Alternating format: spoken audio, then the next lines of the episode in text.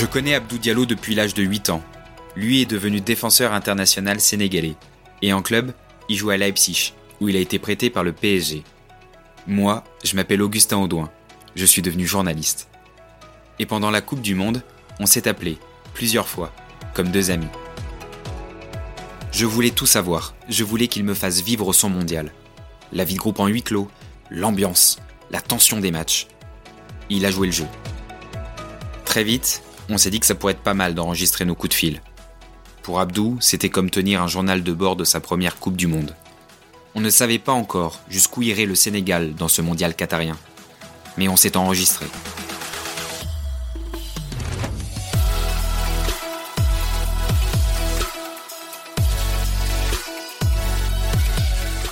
Vous allez entendre notre coup de téléphone du 22 novembre, au lendemain du premier match, une défaite 2-0 face aux Pays-Bas. Je m'inquiète.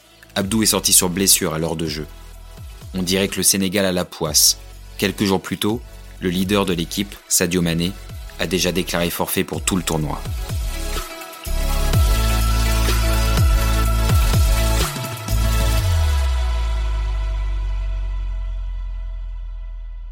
Tu t'es blessé euh, hier soir?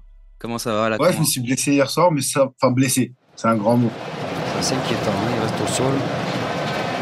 L'impression que c'est la cuisse, Christophe, derrière la cuisse gauche, hein. c'est musculaire. J'ai euh, j'ai une très grosse crampe.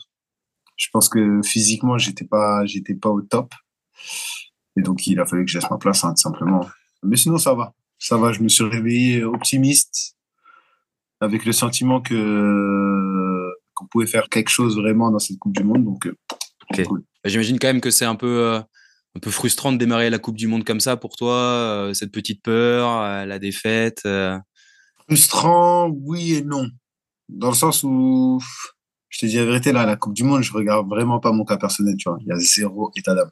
Tu vois, même le fait de pas jouer à mon poste, je m'en fous, tu vois. Je, là, faut jouer. C'est tous les quatre ans. Tu performes, c'est pour la vie, donc, euh, non, c'est pas le moment de, c'est pas le moment de se polluer l'esprit. On peut pas s'empêcher de penser quand même hier soir pour le match euh, contre les Pays-Bas que ta blessure, celle de, de Chekou Kouyaté, euh, elles ont peut-être influencé euh, bah, le scénario et puis les deux buts concédés en fin de match, alors que vous étiez sacrément costaud euh, jusque-là. De paille. Un contre un. Ouais, face à Koulibaly de paille, il enchaîne avec la frappe.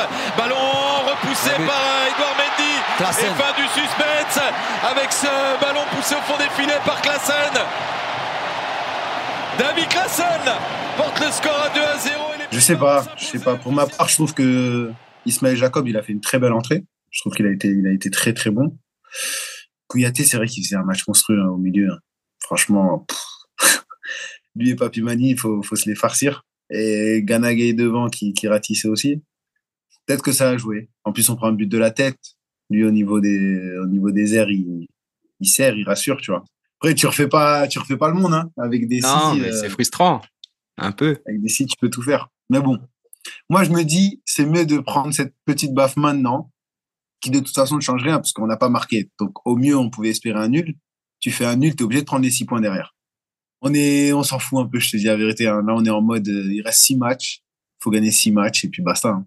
Ah ouais, c'est vraiment comme ça que vous pensez. C'est euh, c'est même pas les. Ouais. Vous pensez pas aux deux prochains matchs. C'est vraiment il, il- il reste six matchs dans votre tête. C'est comme ça. Bah, forcément, tu penses, parce que tu es obligé de prendre match par match, tu vas le préparer, tu vas l'analyser, etc.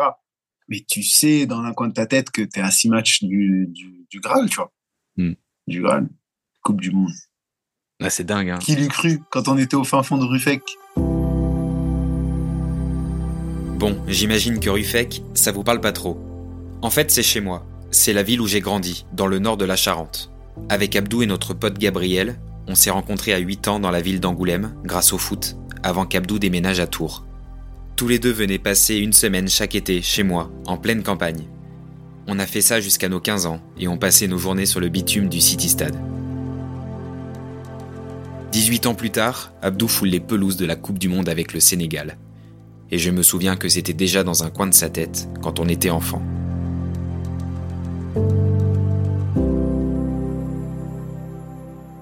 J'y pensais hier soir quand je quand je regardais votre match. Quand tu étais petit, tu t'arrêtais pas de nous dire et quand je serai grand, je jouerai pour le Sénégal. Vraiment quand on parlait de nos rêves. Et là, tu fais une Coupe du Monde avec le Sénégal. Mais est-ce que tu, tu es déjà en train de, euh, de, prendre conscience de ça? Non, je crois pas, hein, parce que ça allait vite. Mais déjà, je te, je te l'ai dit, je me rappelais même plus à quel point je, disais je vais jouer pour Sénégal, je vais jouer pour Sénégal, tu vois. Parce qu'on avait quel âge à l'époque? Et quand tu, dis- tu disais ça, tu avais 10 ans, 12 ans? Pas plus. Hein. ouais, Un peu moins même, je crois. Ouais, les premières fois que tu disais ça, peut-être que tu avais 10 ans, euh, mais quand on s'est Ouais. connus, on avait, on avait 7-8 ans. ouais. Mais, euh, mais non, je réalise pas, je crois. Parce qu'au final, je suis arrivé en sélection il y a moins de deux ans. Et il s'est passé tellement de choses depuis.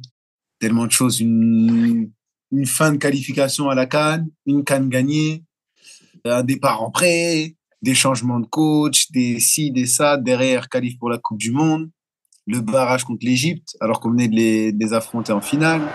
Sadio Mané. Allez, c'est fait.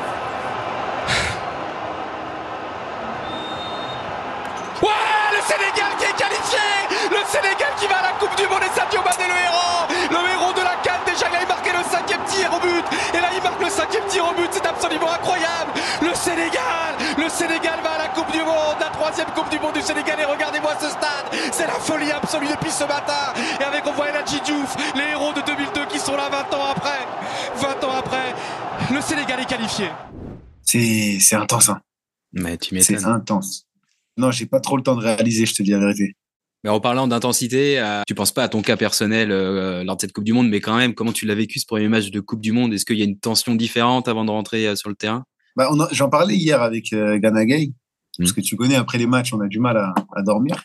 Et, euh, et on se disait que vraiment jouer en sélection, c'est vraiment, mais vraiment différent. En fait, je sais pas, j'arriverai pas à l'expliquer, hein, mais il y a beaucoup plus d'émotions, t'es beaucoup plus à fleur de peau. Ouais, tu, tu vas chercher des trucs au fond de toi, dans tes ressources, tu vois, que, que t'arrives pas forcément à retrouver en club. En tout Mm. cas, c'est beaucoup plus difficile. Il y, a, il y a un truc spécial. Alors, je sais pas si c'est cette sélection-là du Sénégal avec cette génération et tout ce qui nous entoure qui fait que. Mais, euh, mais ouais, je, je suis sorti à l'échauffement hier, c'était. Je sais pas, il y avait une émotion, tu vois.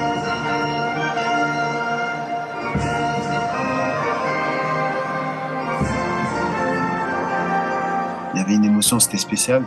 Et t'as vu le début de match qu'on fait, on est, C'est clair. on joue comme des, comme des, comme des excités. Hein. Mais bien sûr. Mais euh, après, le petit truc qui peut-être me, me frustre, c'est que je me suis pas senti hyper en jambes, tu vois. Sur les dix derniers jours, j'ai eu euh, mon petit problème de genou où j'avais une gêne, mais euh, c'est un peu traître parce que c'est pas une blessure, mais c'est là. Tu vois, c'est là, tu le sens, ton genou, tu peux pas éviter, tu vois. Tout, obligé d'y penser, Les ouais. courses, les de direction, les sauts que j'ai fait euh, de mercredi à dimanche, donc 4-5 jours, sans rien faire.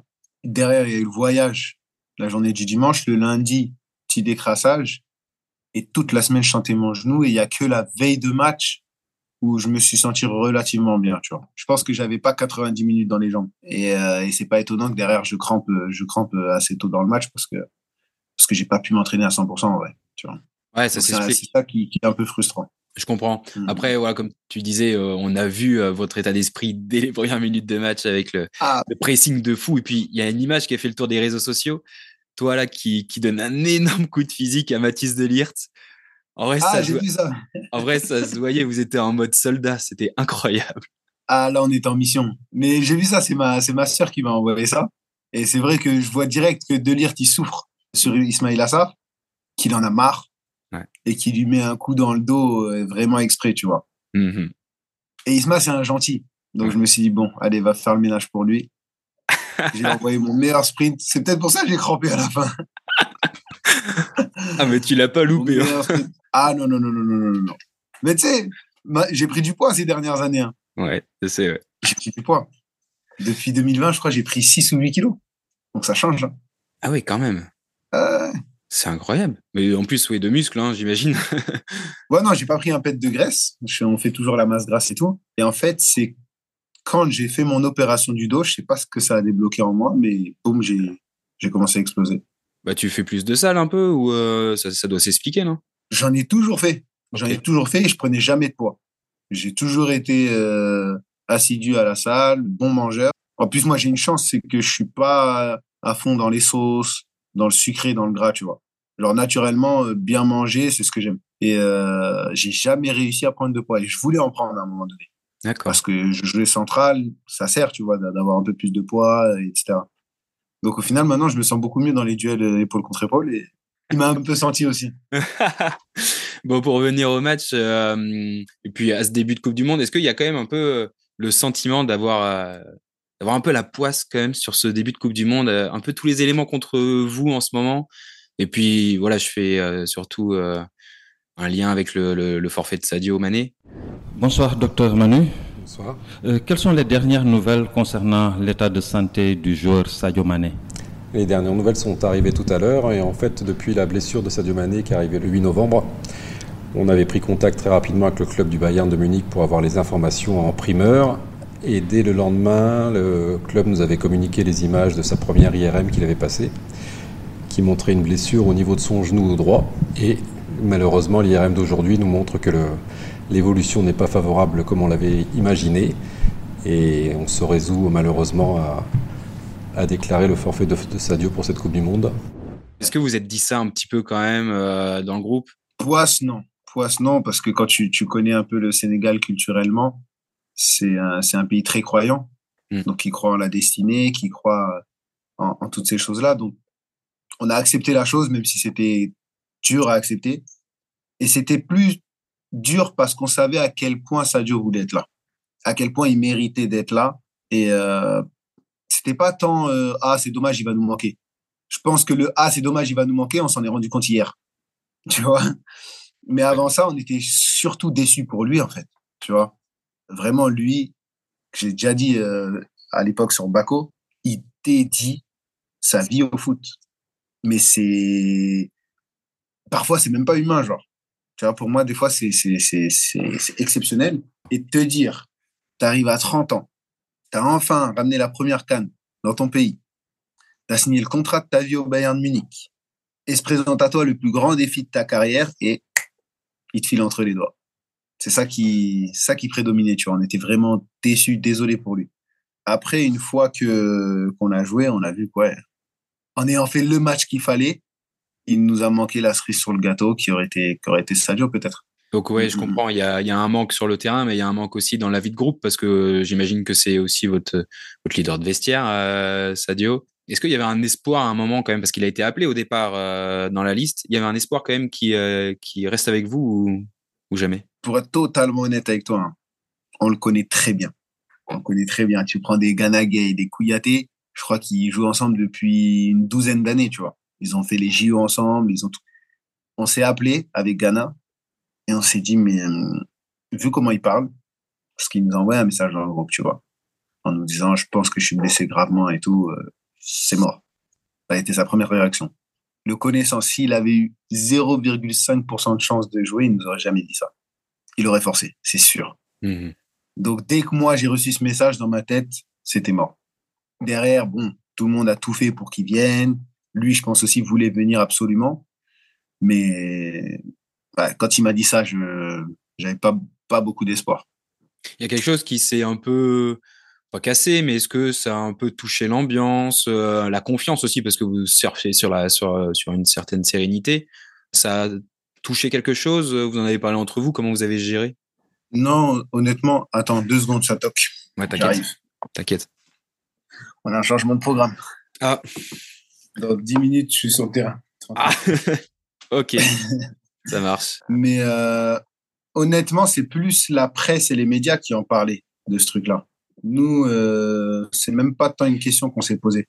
Parce qu'il y a un groupe relativement expérimenté, mais à qui on a apporté une certaine jeunesse, une certaine fougue. On a, je crois, 5 ou 6 joueurs en dessous de 22 ans. Et en vrai, euh, bah, tu as les expérimentés qui disent bah, c'est à nous de reprendre le flambeau et, de continuer ce qu'on avait commencé avec Sadio. Et tu as les jeunes qui sont, qui sont pleins de fougue, en fait. Tu vois. Ils sont pleins de fougue, excités de jouer à la première euh, compétition. Et puis, au moment les choses s'enchaînent, nous, on est dans le feu de l'action, tu vois. Donc, on n'a pas trop le temps de cogiter sur ces trucs-là. Avec ce forfait de Sadio, euh, de Sadio Mané, est-ce que vos ambitions et la façon de voir cette Coupe du Monde, elle a un peu changé, même inconsciemment, tu vois? Du tout, du tout. C'est-à-dire, c'est moi, je, je suis venu pour aller au bout. Mon but, c'est de terminer le, c'est 18 ou 19, je crois, décembre. Et ça, ça change pas. Ça change pas du tout. Sadio, il nous supporte de loin. Il nous envoie des messages à chaque fois, avant les matchs, après les matchs, machin. Donc, euh, non. Honnêtement, on est une équipe vraiment, vraiment ambitieuse. On a, on a passé ce, ce cap-là du complexe de la soi-disant petite nation où, tu vois, on va aller au bout. Et le match qu'on fait contre la Hollande, malgré qu'on le perd, ça nous confirme qu'on peut aller titiller beaucoup d'équipes, tu vois. Non, vraiment, il n'y a aucun complexe là-dessus. Et l'objectif, il a absolument pas changé. Ces Sénégalais, quand même, ont, été bluffants. Il faut quand même souligner la, progression de cette équipe depuis, euh, depuis quelques, années. Il y a eu cette victoire à la Cannes, ensuite il y a eu cette, euh, cette, qualification en Coupe du Monde. Et là, il ne faut pas oublier que c'était un Sénégal qui s'est quand même présenté sans son meilleur joueur, sans sa pièce maîtresse. Et alors, si les, Pays-Bas n'ont pas existé dans cette deuxième mi-temps, c'est aussi parce qu'ils se sont fait euh, bouger par le, Sénégal. Et moi, je trouve ça très cruel. Et en plus de cette défaite, il ne faut pas oublier qu'ils perdent et Kouyaté et Diallo sur blessure. Et ça, ça peut aussi compter. Et au niveau de la vie de groupe, c'est vrai que tu as vécu un truc exceptionnel avec ce groupe à la Cannes. On parle de foot, mais une Coupe du Monde, c'est aussi une aventure humaine euh, qui a commencé là. Euh, ça doit être, ça doit être super à vivre, se retrouver comme ça H24 avec euh, avec tes potes pour pour un pour un objectif de fou. Je te dis la vérité, en club, ce qui m'embête le plus, c'est les mises au vert. En sélection, commencez bien. en fait, ouais, il y a, y, a, y a, un vrai esprit de groupe, une vraie fraternité, tu vois. Et elle est, elle est sincère. En plus, les victoires font que tout est encore plus positif et on se soude encore plus. Donc franchement, s'il fallait passer un mois avec un groupe, c'est avec celui-là, tu vois. Donc non, c'est c'est ambiance tournoi, ambiance tournoi euh, quand on était en Benjamin ou quoi, tu vois. Et c'est exactement ça en fait. C'est euh, ça, ouais. C'est alors, alors euh, quand on était en tournoi en poussin Benjamin, c'était à l'espace d'une journée ou deux. On allait dormir chez l'habitant, mais rien qu'un week-end de deux jours, on avait l'impression euh, de euh, d'être des, des mini pros quoi. Et, et je sais pas, mais moi, moi, si j'ai eu envie de faire énormément de foot et de continuer de m'investir dans le foot, c'est aussi parce que ce documentaire, Les yeux dans les bleus, France 98, je me disais mais mais c'est trop bien ce qu'ils sont en train de vivre dans ce château là, tous ensemble. Euh, et, la vérité, je suis jaloux de ce que vous êtes en train de vivre là actuellement. je pense que il y a rien de plus beau dans le football en fait que ces moments-là et ces moments de partage. Bah, tout dépend avec qui tu les passes. Parce que ça peut être le plus beau comme le pire truc à vivre. Parce que si l'ambiance elle est dégueulasse, passer un mois enfermé, parce que concrètement euh, on sort euh, pas, tu vois, pratiquement juste pour aller au terrain, mm. ça devient vite compliqué. Surtout que maintenant, même si c'est ambiance tournant, on est des hommes tu vois. Hmm. Donc, euh, donc il y en a qui ont des enfants, d'autres qui sont mariés, machin. Il y a le manque, la fatigue. Si les résultats ne suivent pas, la pression médiatique, ça peut vite partir en cacahuète. Mais comme je te dis, parce qu'on est dans ce groupe-là, je me dis ouais, ça va le faire, tu vois. Je me dis ça va le faire. On fait des réunions régulières entre joueurs aussi. En fait, il y a, il y a une fluidité dans les échanges qui fait que tranquille, les choses se passent. C'est une sérénité qui découle de la Cannes ou euh, elle était déjà présente à la Cannes Elle était présente parce qu'en fait, il y a une vraie bonne organisation, je trouve. C'est-à-dire qu'il y a un groupe de 5 à 6 cadres, selon les sélectionnés ou non, qui sont Edouard Mendy, Khalidou Koulibaly, Idrissa Ganagay, Kouyaté, Sadio Mané, voire Saliusis, mais qui là n'a pas été sélectionné. Donc, tu enlèves là Saliusis et Sadio. Et donc, il te reste Khalidou, Chirou Kouyaté et euh, Idrissa Ganagay et c'est hiérarchisé, tout le monde le respecte, vraiment. Derrière, tu vas avoir tous ceux qui ont déjà une expérience internationale. Donc, tu vas avoir Papa c'est Ismaïla Sarr, Crépin moi, et j'en passe, tu vois, Famara je, je peux pas tous les citer, mais il y en a qui, eux, respectent la hiérarchie, mais mm. épaulent les cadres. C'est-à-dire que moi, si demain je veux prendre la parole, je sais que je vais prendre le soin de consulter un des cadres. Et ensuite, je vais le faire.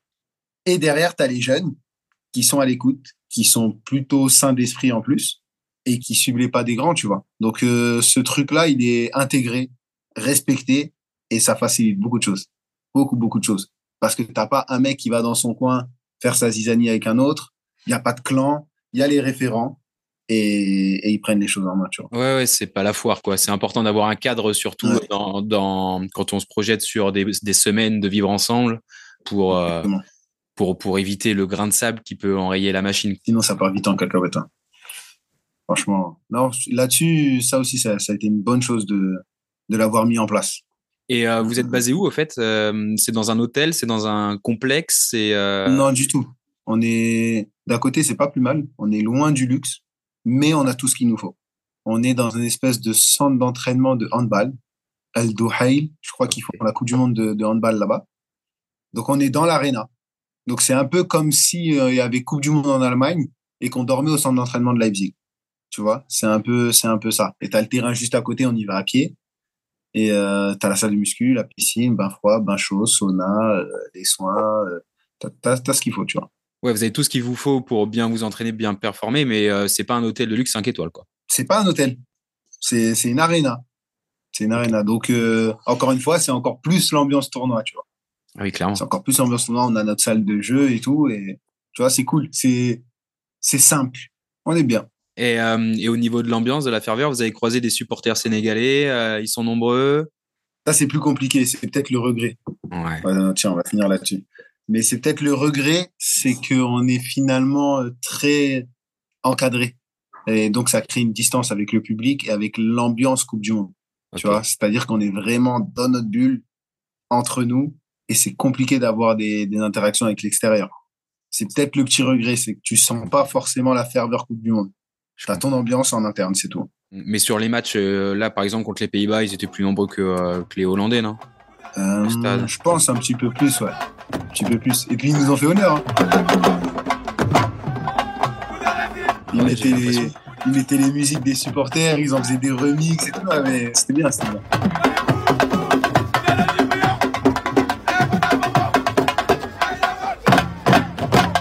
Abdou, est-ce qu'on te voit contre le Qatar ou pas Tu seras présent euh, Normalement, oui. Okay. Normalement, oui. Normalement. D'accord. Bon, il n'y a plus ouais, à réfléchir. Il n'y a plus à réfléchir, comme tu dis. Mmh, gagner les deux prochains matchs pour les huitièmes. Mais j'ai l'impression que, que c'est bien dans vos têtes. Ça, vous voyez même encore plus loin. Ah oui, là-dessus, on est, on est motivé. Ça, c'est sûr. Bon, ben l'entraînement. Merci beaucoup. Ouais, à la, à prochaine. la prochaine. Salut. Ciao.